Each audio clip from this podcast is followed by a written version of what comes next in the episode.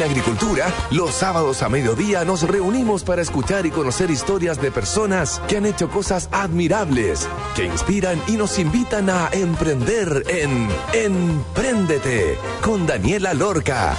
Daniela Lorca es emprendedora y fundadora del sitio web babytuto.com, líder en e-commerce. Empréndete es una presentación de Comunidad de Empresas de Entel y cuenta fan del Banco de Chile. Hoy de seguimos con la racha de entrevistadas y además mujeres que me produce mucho orgullo poder entrevistar. Estaremos hablando acerca de cómo una mujer desarrolló snacks en base a los descartes marinos, no solo para ayudarnos a consumir esos alimentos que también nos hacen, sino que también para hacer un aporte en el medio ambiente, al hacerse cargo de estos descartes que terminan contaminando las aguas. Y por otro lado hablaremos con otra mujer poderosa que creó Dimax, donde se dedican a la electromovilidad e Internet de las cosas a nivel nacional, desarrollando desde cero sistemas que permiten gestionar operaciones críticas como la gestión de recarga y flota integrada o sistemas de alerta remota de tsunami. ¿Quiénes son estas mujeres tan secas que además fueron finalistas de Desafío Emprendedor? Es lo que conoceremos hoy acá en Emprendete gracias al gentil auspicio de Banco de Chile y Entel Empresas.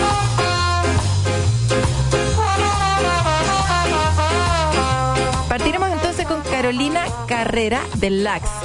Progmagro, que es la empresa que está detrás, y LAX, esta marca innovadora. Bienvenida a Emprendete. ¿Cómo estás, Carolina?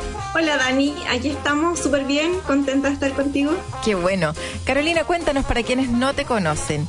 ¿Cómo fue el proceso de estar en esta empresa familiar que se dedicaba a la venta de pescados y mariscos para poder darle una nueva visión, tu llegada a esta empresa y finalmente desarrollar lo que hoy día son estos snacks saludables en base a, descartes marinos? Bueno, nuestra empresa familiar la fundó mi papá alrededor de 20 años más o menos, más de 20 años, 25 años. Yo llegué hace unos 10 años más o menos a la empresa, soy psicóloga, en el fondo mi labor era un poco el tema de la psicología educacional y, y por ahí aporté como una mirada yo creo diferente a lo que ya todos estaban como acostumbrados a hacer. Ajá. Entonces, en el tema del commodity o de la venta así como masiva, eh, empezó a pasar que habían como bajas las ventas y teníamos que empezar a repensar el modelo y lo que queríamos hacer. Y en eso con mi hermana mayor, que es otra de las socias, empezamos a analizar el mercado, a tantear necesidades, a identificar qué problemas podríamos solucionar eh, con las nuevas tendencias que, demanda el mercado actual y, la realidad en el fondo, que es la sustentabilidad, la innovación. Y ahí empezamos a pensar que eh, podíamos hacer algo con estos descartes que, que nos generaba nuestra misma industria, eh, nuestra empresa y otros colegas, otros proveedores, y decidimos tirarnos a la piscina con la innovación y desarrollar estos snacks, recuperar estos descartes, reconvertirlos, reutilizarlos y desarrollar estos, estos deliciosos snacks. Maravilloso. ¿De qué descarte estamos hablando? Las personas dicen que, a ver, primero que todo, ¿qué es un descarte? Es como un camarón que se murió y quedó en el agua, es un pedacito de camarón, o es lo que las industrias usan que no les sirve porque quizás no son tan bonitos. Aclaremos lo que significa un descarte y también cuál es el impacto medioambiental que generan estos descartes. Bueno, un descarte no necesariamente es un desecho. Por ejemplo, como tú dices, eh, no sé, si murió un camarón, eso ya es un desecho, porque eso ya está en otro estado que no es inocuo. Entonces, eso no se puede consumir. Un descarte es algo que es inocuo, es nutritivo, es perfectamente consumible por las personas, pero tú lo apartas de tu modelo de negocio por diferentes razones. Y los motivos generales son eh, básicamente aspectos organolépticos, porque es muy pequeño, porque es muy grande, eh, porque tenía cáscara y era sin, yo le tengo que sacar la cáscara porque lo vendo el camarón pelado, por ejemplo, porque al mejillón, al chorito, como se le dice acá en Chile, eh, tú le sacas la carne y se desgarra y queda como un residuo ahí en, la conchita y porque se pegó nomás, porque estaba más duro nomás el, mejillón. Cuando se filetean los los salmones. por ejemplo, para hacerlos porcionados, se genera como un descarte mínimo y sobre todo en la industria de exportación, que es un salmón de alta calidad, mm. y cada pedacito, claro, tú lo ves en tu módulo y es poco, pero si vas sumando, son toneladas mensuales. ¿Toneladas mensuales qué hacen con esos descartes? Mira, antiguamente todos esos descartes se botaban a la basura, así, derechamente, ya. al verte. Ya en lo que le genera a la empresa también como una visión de empresa contaminante y también le genera un gasto porque son toneladas de alimentos que no, no es llegar y meterle una bolsa y tirarlo a la basura, sino que tienes que pagar para que te retiren ese recibo. Claro. Hace un tiempo atrás, ya con todo este modelo de sustentabilidad que estamos viviendo, que es súper bueno, se está generando toda esta motivación por la economía circular, por tener cero pérdida. Y en eso hay empresas como nosotros, que somos pymes, que somos emprendedores, que vamos ahí luchando día a día por sacar adelante distintos proyectos. Y muchas empresas ahora están recuperando estos descartes de alimentos de diferentes industrias, de exportación de frutas, verduras, cuescos, cáscaras, no sé, corontas de choclo, de jaivas también. Y eh, se generan diferentes productos. Hay gente que genera conservas, mermeladas, patés, bisques, sopas. Y nosotros hacemos el snack. Así que eso, ese es nuestro aporte. Y mientras más empresas como nosotros se nos ocurran más ideas con los descartes, por supuesto que es genial. Oye, Caro, por lo que entiendo, entonces tienen camarón, mejillones y salmón. Sí. ¿Y ustedes van a buscar estos descartes? ¿Ustedes se encargan de ir a estas empresas que generan estos descartes y se llevan esto que les sobra o lo que no les gustó, lo que ellos decidieron que no era como vendible finalmente o les llegan a ustedes? Mira, en el caso del salmón eh, se compra, porque ya como te decía, ya no, tampoco es así como, mira, te lo regalo, retíramelo.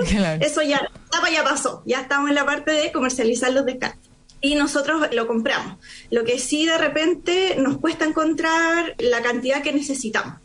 Y ahí de repente echamos mano al filete de salmón, que no es la idea, pero a veces quebramos stock con el descarte. Entonces necesitamos, ahí paso el dato, empresas que tienen este tipo de descarte y nos pueden contactar y nosotros lo retiramos, lo vamos a procesar. Y en el caso del camarón, en este momento es retiro pero claro, o sea, después la empresa también ve ahí como un beneficio y tampoco es como tan, mira, te lo regalo en Oscarlo, no. Es una comercialización diferente, es otro modelo, son otros precios, pero en el fondo los compramos a, las grandes empresas. El formato que actualmente tienes, el paquetito de cuántos miligramos es, y un paquetito, supongamos, no sé, de 100, equivale a comerme cuánto, y cuál es la recomendación de la OMS en términos de consumo de este tipo de productos. Eh, bueno, nosotros tenemos en este momento formatos de 35 gramos. De esos 35 gramos, el 50% es producto 100% natural, producto del mar, de alta calidad. Y lo demás es una mezcla de harina sin gluten. Eso lo hicimos por factores organolépticos y porque no intentamos procesar lo que más podíamos de producto del mar, pero no necesita aglutinarse, pegarse, poder como eh, trabajar el producto. Entonces, eh, tiene 50% de estos 35 gramos que nosotros tenemos en el paquete. Bueno, la recomendación de la OMS, eh, la idea es que nosotros consumamos, ojalá, mínimo 20 kilos per cápita anuales de productos del mar. Lo que no se cumple en muchos países, sobre todo en los países subdesarrollados, bueno, Asia, ellos son los secos, ellos comen mucho pescado, eh, pero nosotros no tenemos mucha cultura a pesar de toda la costa y todos los productos que tenemos para consumir. Básicamente también hay barreras como, por ejemplo, en los niños de consumo, como el olor, la textura, que el sabor es muy fuerte. Entonces este snack como que calza súper bien con soslayar esas barreras de consumo que se detectan en los productos del mar. Y bueno, los precios, igual no, no es tan económico consumir productos del mar. Claro, ¿y cuánto cuesta este paquetito de 35 gramos? El paquete de 35 gramos cuesta 2.490 pesos. Precio consumidor. Perfecto, 2.490 pesos. ¿Por dónde se comercializa actualmente? Bueno, acabamos de lanzar nuestro e-commerce, es www.lax.cl, lax, L-A-K-S. Ahí podrán comprar en línea todos los snacks que quieran y también pueden contactarnos a través de nuestro Instagram, laxfood ahí estamos en esas redes sociales. Lax Food, increíble. Es un buen dato eso de poder mandarle unos snacks saludables a los niños cuando no quieren comer pescado, camarones ni una cuestión. Se los mandáis ahí en un pocillito con un poquito de palta, como para poder untar estos snacks que son súper ricos. Yo tengo que reconocer que los probé y en verdad son mucho más suaves que el sabor real del pescado y del marisco, que de repente puede ser un poco mucho este snack, como está mezclado con harina sin gluten, lo hace un poquito más suave, pero sin duda súper saludable también. Hablemos de Japón. Tú partiste con esto de lax, dijiste, oye, aquí hay una oportunidad, dejemos de vender pescado y mariscos como en los modelos tan tradicionales, que es lo que hacía este negocio familiar, encontraste esta oportunidad con los descartes marinos y, y todo esto. Y después dijiste, voy a producir esto aprovechando la fábrica que actualmente tienen. ¿Tuviste que traer alguna máquina? ¿Cómo fue ese proceso de...? Porque ya no teníais que cortar solamente pescado, sino que teníais que juntarlo, como tú decías, con la harina y hacer otro tipo de producto, con otro molde, meterlo en una bolsita, un producto más B2C. Y por otro lado, ¿se te acercó o tú llegaste a hablar con los japoneses? Y se lo comento a todas las personas que nos están escuchando porque es bien impresionante su primer cliente fue en Japón y no en Chile si lo podía explicar por qué fue así y el proceso del, de producción, digamos, de LAX en esta empresa que ya estaba establecida. Bueno, el proceso de producción, eh, la verdad es que fue súper complejo, porque nosotros cuando empezamos ya eh, desarrollamos el prototipo, lo validamos, lo testeamos y empezamos a pensar en la línea que necesitábamos para desarrollarlo a gran escala nos íbamos a ir a China, obviamente, a comprar las máquinas y pasó el tema del estallido social. Bueno, esperamos un par de meses, empezamos a desarrollar otras cosas y eh, empezó la pandemia. Llegó la pandemia en marzo y fue así como, no, no se puede comprar pasaje, no se puede viajar a ninguna parte. Dijimos, ya esperemos y después nos dimos cuenta ya a los tres meses, imagínate, ya llevamos cinco meses en stand-by y como a los, como te decía, a los tres meses después de la pandemia nos dimos cuenta que no tenía para cuándo terminar la pandemia y no íbamos a poder viajar. Hablamos con un montón de proveedores chinos y nos decían que necesitaban la masa, nuestra masa, porque nuestra masa tiene un grado tecnológico diferente a la masa del pan o de cualquier otro tipo de masa común y corriente por el grado de humedad que tiene el producto. Claro. Mira, intentamos mandar masa de miles de formas, no se pudo. Teníamos unos amigos, entre comillas, eh, que nos hicimos en México en una feria, también intentamos mandar masa para allá, nada, nos recibían a extraño, no podíamos ir. Bueno, la cosa es que al final decidimos desarrollar la, línea de proceso acá en Chile. Y eso fue largo. Fue súper largo el proceso. No era llegar y comprar las máquinas y vamos instalando las máquinas, no. Era todo un desarrollo de ingeniería, de diseño, de pruebas, que se demoró mucho más de lo que esperábamos, pero ya lo tenemos. Como te digo, nosotros empezamos nuestro prototipo, nuestras primeras como muestras en la planta de Santiago. Ya y prospectamos mercado en una feria, fuimos a una feria de alimentos acá de la Corfo, también nos fuimos a México a un soft landing que nos invitaron, arrasamos, te lo juro, así fue como que pusimos los snacks y la gente empezó a llegar que nunca habían visto esto. Y en México. En México. Eh, los inversionistas ángeles nos invitaron como a sus dependencias, nos dijeron que cuando ya tuviéramos comercialización y ciertos como parámetros o métricas, eh, volviéramos a conversar con ellos, que les interesaba el producto. Y súper bien. Bueno, y luego em, tuvimos el contacto con una empresa que vende a través de e-commerce en Japón, a través de Yucatén, Yahoo y Amazon Japón. Y él nos empezó, bueno, a pedir muestras. Nosotros igual le dijimos que nuestra capacidad de producción era mínima, así estábamos recién saliendo del prototipo, así como recién saliendo del cascarón. Todo lo que hacíamos se lo entregábamos mal, todo, todo, todo, porque no era la única capacidad de producción que teníamos. Ahora inauguramos nuestra planta en Valparaíso, que es una planta semiautomatizada, aumentamos un montón nuestra capacidad de producción y con eso ya nos tiramos al mercado nacional, que era nuestro interés de este año, consolidarnos acá. Y cuando dices consolidarte acá, ¿a través de qué medios te has dado a conocer? ¿En qué has invertido para que la gente te conozca y conozca los beneficios del AX? Bueno, en este momento nosotros tenemos el e-commerce y las redes sociales. Nuestra idea es poder igual distribuir a las tiendas especializadas, a las tiendas gourmet y tenemos conversaciones ahí con los retail para para ver si logramos entrar al retail. Oye, eso como canales de distribución, pero como acción puntual de marketing. ¿Has hecho algún tipo de publicidad, publicidad pagada, ya sea en redes sociales o también en Google o en algún medio que la gente conozca finalmente estos productos porque son bien innovadores? Hay harto aperitivo, eh, los snacks se llevan para todos lados, los niños van al colegio con snacks, las personas que venimos a trabajar necesitamos de vez en cuando un snack y qué mejor que sea así de saludable.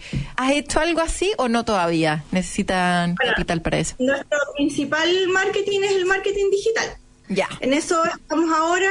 Hicimos también unos testeos con un grupo de niños y con ellos grabamos unos videos, hicimos sesión de fotos, también de la planta de proceso y todo eso están dando ahí en la publicidad de Facebook, Instagram y Google Ads. Maravilloso.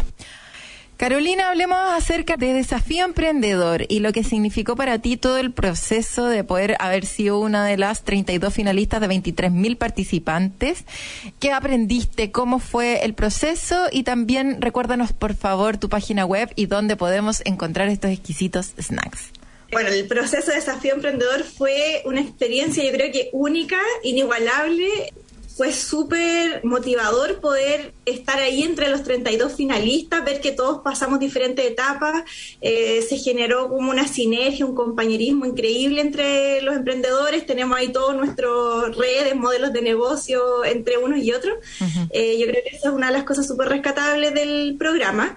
Bueno, la visibilidad que nos dio el Banco de Chile, la calidad humana que tuvo el equipo para poder apoyarnos en todos los procesos. Piensa tú que ninguno de nosotros había estado en televisión abierta, entonces eso igual generaba como nervios, no sé, inseguridad, como que se te venían todos los míos encima. Sí. Pero gracias a ellos y a la producción y a ustedes, los coaches, eh, nos ayudaron un montón a tener como ese empoderamiento que se necesita para poder salir adelante con tu proyecto.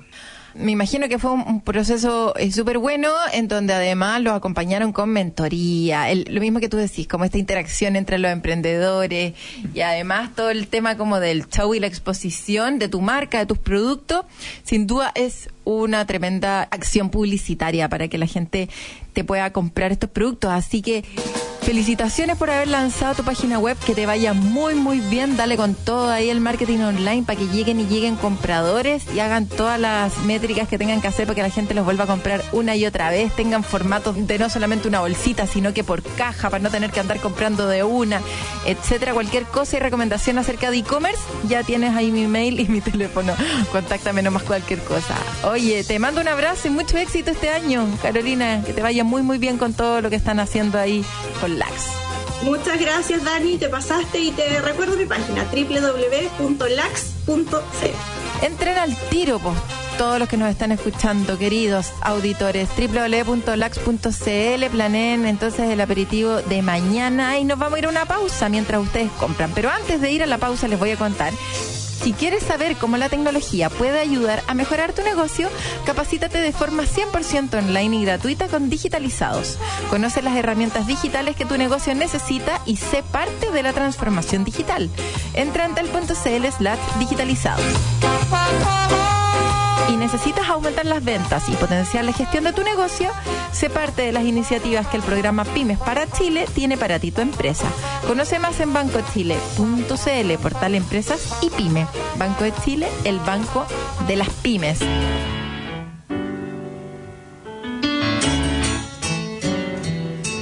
Vamos a escuchar una canción. Ya que estamos con tantas emprendedoras mujeres, vamos a escuchar Carol King la canción So Far Away, Doesn't Anybody Stay. Vamos con eso y ya estamos de vuelta aquí en Emprendete.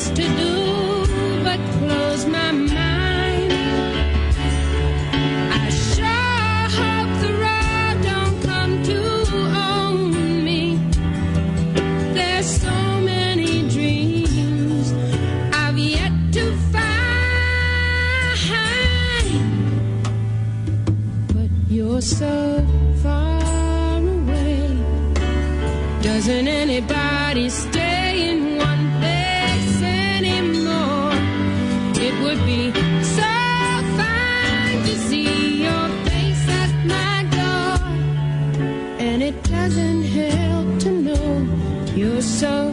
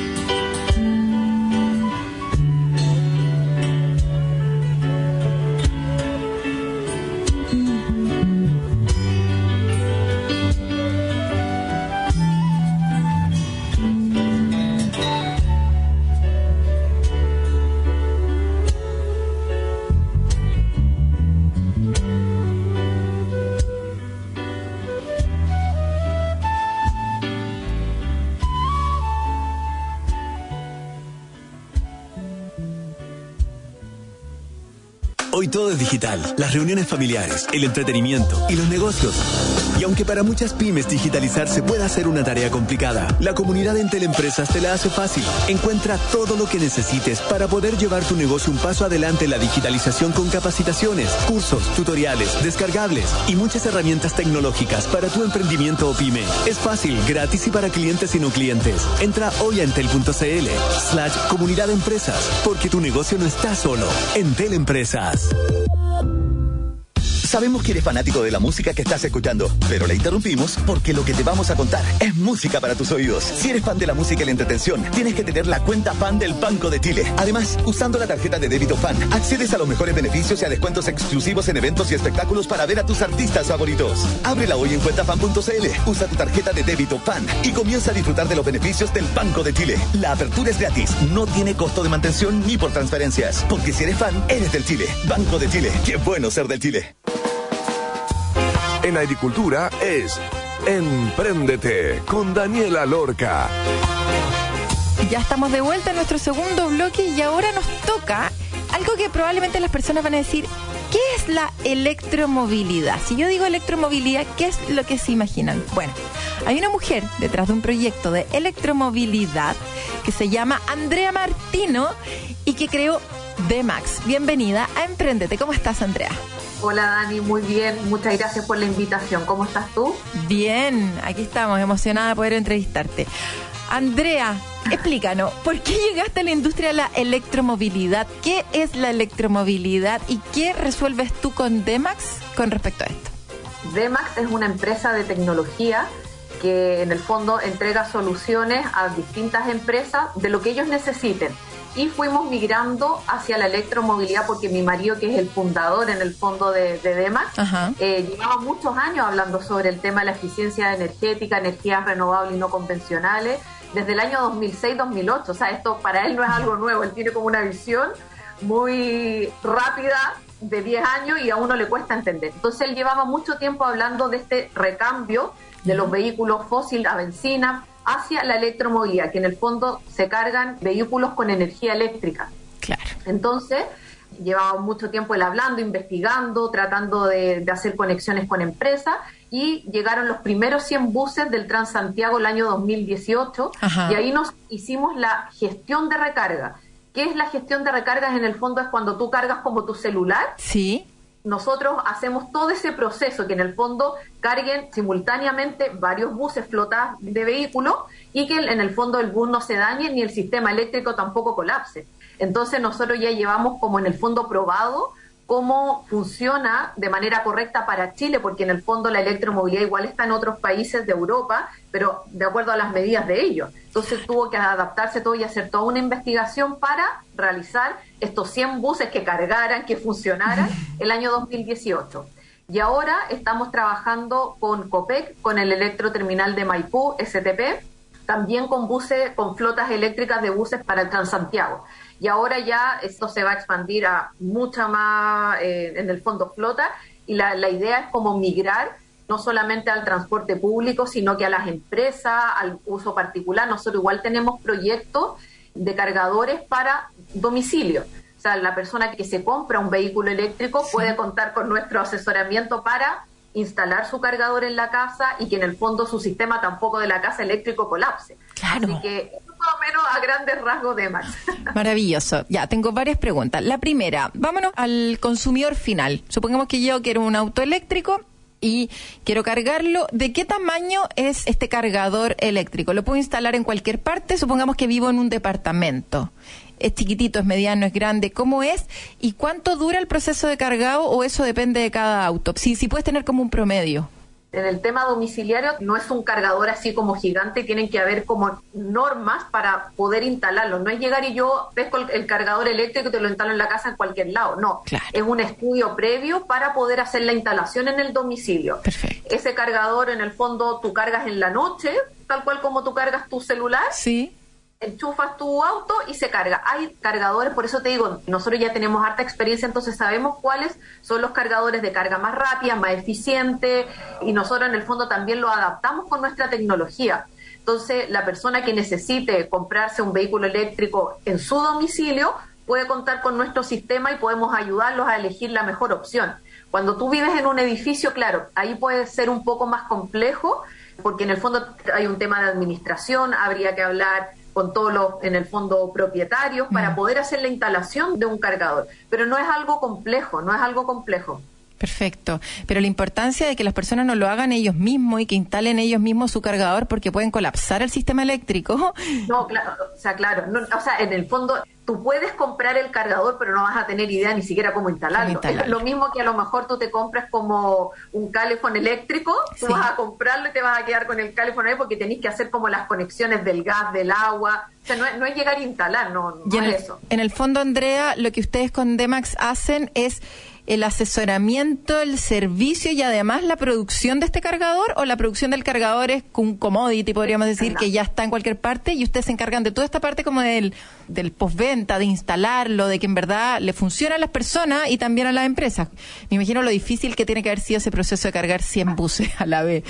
No, olvídate. Eh, Cuando partió el tema del Transantiago llegaban estos 100 buses y en el fondo porque viene el bus, que es un, un armatoste como de metal, que Sí. viene desde China, BID, en el terminal, en él ponía la, la energía en el fondo, pero nosotros teníamos que hacer toda la parte interna de que este bus eh, hablara con el sistema chileno. Por lo que te decía, no es lo mismo eh, cargar en China a cargar en Chile o cargar en Alemania a cargar en Chile. Entonces tú tienes que tener claras las normativas chilenas, cómo funciona la electricidad en Chile. Imagínate, tú puedes llegar a colapsar el sistema. Sí. Entonces eh, nosotros ya obviamente hacemos todo el trabajo porque nuestra empresa, como te decía, es de tecnología. Hacemos el software, el firmware, el hardware, todo, todo, es todo integral. Entonces, lo que yo mostraba a lo mejor en el programa como esta plaquita, Sí. eso es lo que nosotros hacemos. Cada componente se comunica entre sí para que el cargador logre funcionar acá en Chile. ¿Me entiendes? Entonces, en el fondo tú compras como el cargador en sí, pero tú tienes que aplicarle el sistema para que pueda cargar. Entonces, toda esa parte que es como la más compleja, la hacemos nosotros. Perfecto. Nosotros no llegamos directamente como al, al cliente final. Nosotros somos como el intermediario entre las distintas partes. Claro. Y al final, ¿cómo es tu modelo de negocio? Por ejemplo, con Copec. ¿Tú trabajáis directamente con Copec? Copec le paga a Demax para que Demax ponga e instale todos los cargadores para que las personas puedan ir a cargar sus vehículos eléctricos a estos puntos Copec. ¿Cómo es como el, el modelo de negocio central o tienes varios? Mira, el modelo nuestro es como yo te contaba, es un modelo B2B, que en el fondo nosotros, business to business, pero nosotros no llegamos al cliente final, nosotros somos el intermediario, por ejemplo, Copec, con el usuario que va a ir a cargar este punto de, de Copec, por ejemplo, que tienen su benzina, pero también están los cargadores eléctricos. Nosotros hacemos la instalación de ese cargador para que el cliente final que usa Copec llegue a cargar. Entonces, por ejemplo, ahora trabajamos directamente con Copec y estamos en el terminal STP, que es este terminal como de dos pisos, que baja como el cargador, así como bien, bien moderno. Eso lo hicimos nosotros, entonces nos sentimos demasiado como orgullosos, eh, ha sido un camino como súper largo y es un modelo que en el fondo para la gente también es difícil como de entender, porque en el mismo programa yo no vendo un producto propiamente tal, oye, te vendo un celular. yo te vendo como en el fondo El un poco la idea de que esto se puede lograr hacer. Por eso a nosotros nos costó tanto Claro. llegar a que en Chile se hablara de tecnología y de electromovilidad. Por eso te digo, o sea, mi marido empezó el año 2006-2008 a hablar de esto. Y así ha ido como en el fondo haciéndose como el negocio. Por eso llegamos, por ejemplo, en el año 2018 con Enel y ahora estamos con Copeco y puede ser cualquier empresa. No necesitamos estar am- amarrados como a un solo cliente. Claro que sí. ¿Dónde está esta COPEC? ¿En dónde se puede ver esto?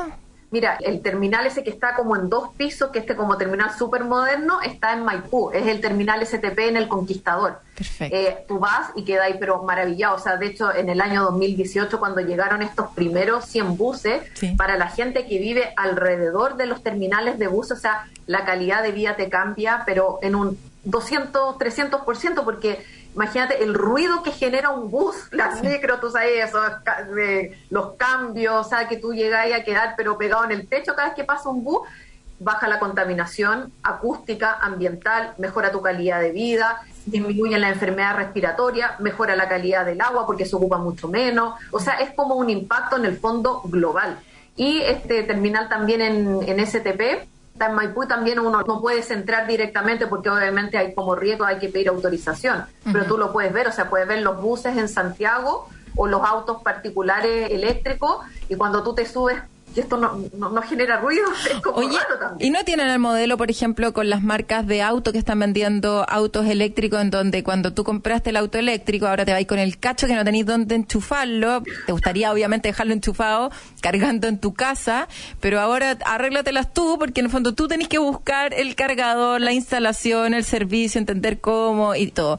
¿No lo han pensado hacer algo con las marcas o ya lo tienen con las marcas de O sea, auto? Nosotros, hay muchas marcas que nos entregan sus autos para nosotros hacer las pruebas Ya. de si el auto realmente es compatible con Chile y funciona. Ah, ya. Llega desde el BMW, BID, Toyota, las distintas marcas hemos probado, Maxus, D-Max en el fondo hace como esta prueba, pero todavía eh, no tenemos como una alianza, como lo que tú dices, como de, oye, hazte cargo directamente con el cliente para ayudarlo con el tema del cargador. O sea, el cargador igual viene, pero ahí, claro, como dices tú, lo puede ayudar la misma empresa que puede tener a lo mejor su mismo sistema de instalación o hacerlo de repente con nosotros. Como digo, nosotros como comenzamos con esta carga grande de flotas de transporte público. Claro. Porque había autos particulares igual es poco lo que se compra acá en Chile, son como de alta gama, entonces obviamente tiende a ser un poquito más caro y de no tan fácil acceso. Claro, pero todo apunta a que eventualmente todos debiéramos terminar con un auto eléctrico acá en los 30 próximos años. Entonces, si ustedes son los pioneros ahí en apoyar a los clientes en, en sus propias instalaciones, estaría súper bueno. Entonces, actualmente hablaste de COPEC que están con este acuerdo, pero sigo sin entender el modelo de negocio. ¿Tú les cobras un servicio o es un arriendo por los cargadores o ellos te compran los cargadores? ¿Cómo es? No, el, el cargador en el fondo es de COPEC. Nosotros le hacemos la gestión de carga y cobramos por un servicio de mantenimiento. Ok, y mensual. Claro, mensual, exactamente. En el fondo el cobro es como una mensualidad Claro. por mantener arriba los, los cargadores, el sistema. Genial. Todo eso es lo que hacemos nosotros. Y además de COPEC, ¿con qué otro tipo de clientes están? Nosotros tenemos, como te digo, ahora estamos como tratando de llevar todo esto porque el mundo ha tenido como esta evolución hacia la electromovilidad, Ajá. pero también tenemos otros modelos de negocio, por ejemplo, con transportes de valores, que le hacemos toda la gestión de, mm, de vigilancia. Y ahí también implementamos sistemas que al, al principio era como una cámara y grababa ciertas cosas y ahora es todo un sistema así como si la persona avanzó ciertos kilómetros, eh, no debería, se corta, o sea, hemos ido implementando porque también los robos han ido como aumentando y al final tú tenés que ir más adelante que eso. Hablemos acerca, porque no solamente lo que tú decías como de la electromovilidad, sino que también tienen un sistema de alerta remota de tsunami. O sea, están metidos en todo. ¿Qué hacen con eso? Con el sistema de alerta de tsunami. Cuando fue el, el tsunami el 27 de febrero del 2010, hubo toda una, en el fondo, normativa que se debía en las costas alertar a las personas a escapar y evacuar cuando hubiese peligro de tsunami. Entonces se hizo un proyecto donde nosotros realizamos la alerta de, de tsunami, que era como una caja, así como con un- una bocina bien grande que cuando aparecía esta diferencia como sísmica, se activa la alarma y olvídate que queda ahí literalmente sorda. en el. En el fondo tiene que alertar a toda la costa y a todas las personas a que evacúen de esa zona hacia arriba. y ahí instalamos en todas las costas de Chile con Directemar y otra empresa también de acá de Viña, de Viña del Mar que se ganó la licitación y que nosotros lo ayudamos con el desarrollo de las alertas sobre para alertar a las personas y se instalaron en todas las costas de Chile. Y ahora en el fondo se volvió a licitar ese, ese proyecto y también estamos participando. O sea, nosotros en realidad, por eso yo te decía, no es como un proyecto en sí, sino que nosotros nos adaptamos a lo que el cliente necesite. Entonces es difícil como vender una sola cosa, son como, a ti se te ocurrió una idea así como, yo lo, lo califico de Max como una empresa media loca, Sí. que a mí también me costaba entender porque yo no soy ingeniero, lo hacemos y ahí como que Media se loca, en estas ideas. Pero Ah, relacionada con energía. Con todo, o sea, lo que tú necesites. Nos quedan pocos minutos. ¿Cómo es emprender con el marido? Porque me imagino que hay algunas dificultades. ¿Cuál es tu cargo? ¿Cuál es el cargo de él? ¿Y cómo se divide la responsabilidad? ¿Y cómo no llevan el trabajo a la casa o sí lo llevan todos los días? A ver, es difícil porque en el fondo Andrés parte con esta empresa y este sueño de Max cumplió en marzo de este año 17 años. Nosotros llevamos 18 años juntos. Entonces era mi pololo y estaba esta como esta empresa, yo seguía estudiando, como que lo ayudaba y fuimos como en el fondo sin querer involucrándonos los dos en este proyecto. Yo igual trabajaba como psicóloga en otro lado Ajá. y ya después cuando tuve a como a mi hija, yo como te digo, lo ayudaba, pero no así tan fuertemente. Y ya llegó un minuto y dijimos, o esto crece o se va a las pailas porque es difícil. Y ahí en el fondo yo tomé toda la parte como de recursos humanos y administración de la empresa y él toda la parte como de clientes, de vender como el producto, porque al final él es la parte técnica y la mente brillante detrás de, de Demax. Entonces empezamos al principio muy difícil, yo digo que peleábamos mucho, él también lo dijo como en el programa, porque al final tú tienes como fortalezas y debilidades y de repente las críticas tú las tomas como de manera personal y te cuesta desprenderte de eso. Muchísimo. Pero llegó un minuto que los dos nos sentamos y dijimos, ya, esto es trabajo, de aquí para acá tenemos que tener como en el fondo la suficiente madurez y criterio de entender que si no logramos diferenciar esas cosas, la pega se va a ir a la punta del cerro y nuestra vida familiar también. O sea, si perdíamos en un lado, perdíamos en el otro. Entonces hemos puesto como toda nuestra energía tratando de separar las cosas, teniendo espacios también como de matrimonio y seguir como disfrutando y yo creo que lo hemos hecho relativamente bien. O sea, siguen casados. Andrea, Eh, cuéntanos acerca de tu experiencia con Desafío Emprendedor. ¿Qué significó para ti ser una de las finalistas, y no solo de las finalistas de esos 32, de los 23.000, sino que además finalistas de las finalistas? Sacaste segundo lugar, segundo lugar en la categoría PYME. ¿Cómo Bueno, fue el proceso? Yo creo que la experiencia eh, del Banco de Chile con Desafío Levantemos Chile fue espectacular. Y yo creo que tú lo dijiste súper claro también en la fiesta como de cierre.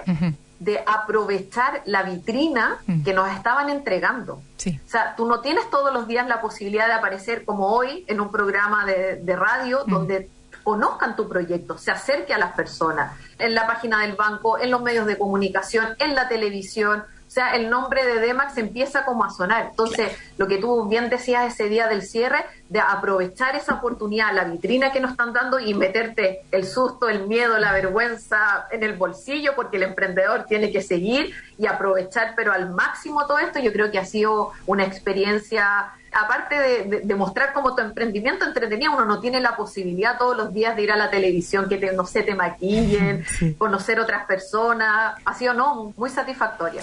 Buenísimo. Andrea, recuérdanos entonces la página web.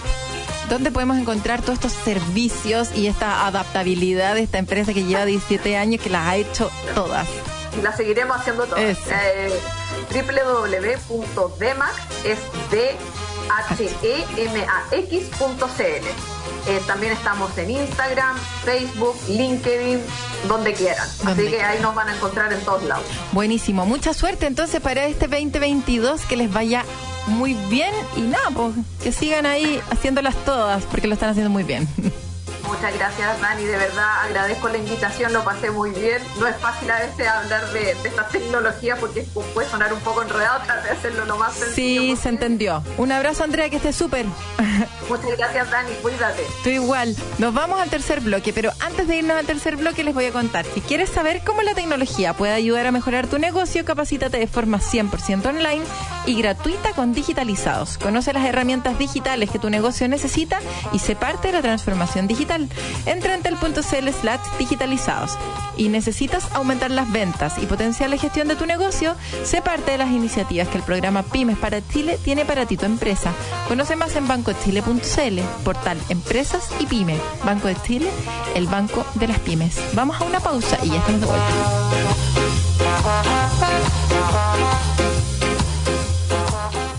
Sabemos que eres fanático de la música que estás escuchando, pero la interrumpimos porque lo que te vamos a contar es música para tus oídos. Si eres fan de la música y la entretención, tienes que tener la cuenta fan del Banco de Chile. Además, usando la tarjeta de débito fan, accedes a los mejores beneficios y a descuentos exclusivos en eventos y espectáculos para ver a tus artistas favoritos. Ábrela hoy en cuentafan.cl, usa tu tarjeta de débito fan y comienza a disfrutar de los beneficios del Banco de Chile. La apertura es gratis, no tiene costo de mantención ni por transferencias, porque si eres fan, eres del Chile. Banco de Chile, qué bueno ser del Chile. Hoy todo es digital. Las reuniones familiares, el entretenimiento y los negocios. Y aunque para muchas pymes digitalizarse pueda ser una tarea complicada, la comunidad en Teleempresas te la hace fácil. Encuentra todo lo que necesites para poder llevar tu negocio un paso adelante en la digitalización con capacitaciones, cursos, tutoriales, descargables y muchas herramientas tecnológicas para tu emprendimiento o pyme. Es fácil, gratis y para clientes y no clientes. Entra hoy a entel.cl slash comunidad empresas, porque tu negocio no está solo. Entel Empresas.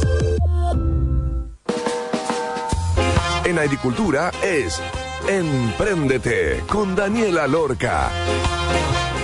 Ya estamos de vuelta entonces y hoy día estamos conversando como siempre con nuestros amigos de Entel. Estaremos conversando con Esteban Mercado, analista de mercado cloud de Entel Empresas y vamos a estar hablando acerca de full commerce. Y la gente dice, oye, ¿qué es el full commerce? Dani, te equivocaste, es e-commerce. No, es full commerce. ¿Y qué es lo que es el full commerce? Es poder hacerse cargo de integrar todos los servicios que requiere un comercio electrónico para poder operar y posicionarse en este mundo digital. Pero lo más importante es manteniendo todos los canales integrados y comunicados entre sí.